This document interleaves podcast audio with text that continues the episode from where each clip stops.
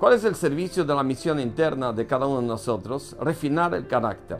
Esto es una de las cosas más importantes que Dios nos dijo luego en la creación. Él dijo en plural, hagamos al hombre a nuestra imagen y semejanza.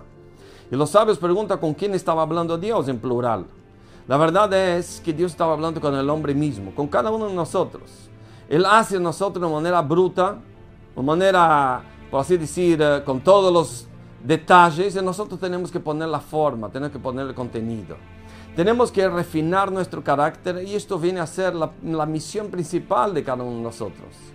Uno de los refinamientos de carácter más importantes es la humildad. Dice la Torah que no había un hombre, no hay un hombre tan humilde como Moshe Rabbeinu.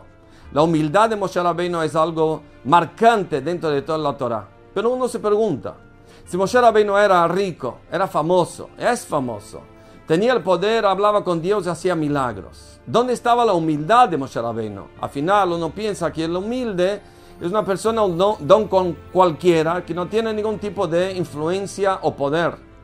La verdad es que cualquier líder, y cada uno de nosotros somos líderes, cualquier líder tiene que tener en primer lugar la humildad. Moshe Rabbeinu sentía que él tenía el poder y que él era rico y que él era inteligente y que él era elegido y que él era el poderoso de todo el pueblo. Pero él sabía que todo esto era regalo de Dios, no era mérito de él. Y todo esto que era regalo de Dios, él también sabía otro punto, que si alguien tenía la oportunidad que él tuvo, iba a ser lo mejor. Por lo tanto, por ahí pasaba el sentimiento de Moshe Rabbeinu. Uno cuando tiene humildad no quiere decir que niega sus virtudes. Al contrario, sabe que sus virtudes son regalos de Dios. Por lo tanto, cuando uno recibe un regalo de Dios, la, inclinación de esta persona es, ah, gracias, voy a hacer lo que quiero con este regalo.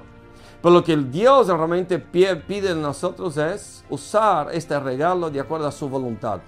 O sea, que tu inteligencia que Dios te dio, tu capacidad para hacer negocios, tu capacidad para recibir tu título, todo esto viene de Dios y por lo tanto vamos a usar todo esto para la misión real.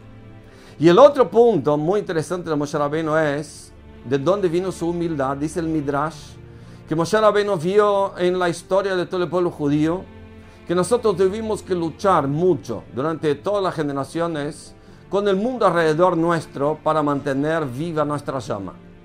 Pero iba a haber una generación, que era justo la generación ante la venida de Mashiach, la primera generación que vamos a recibir Mashiach, donde el judío, para poder mantener viva esta llama, no tiene que simplemente defenderse del mundo no judío, sino a lo mejor tiene que también mostrar un orgullo y defenderse del mundo judío mismo.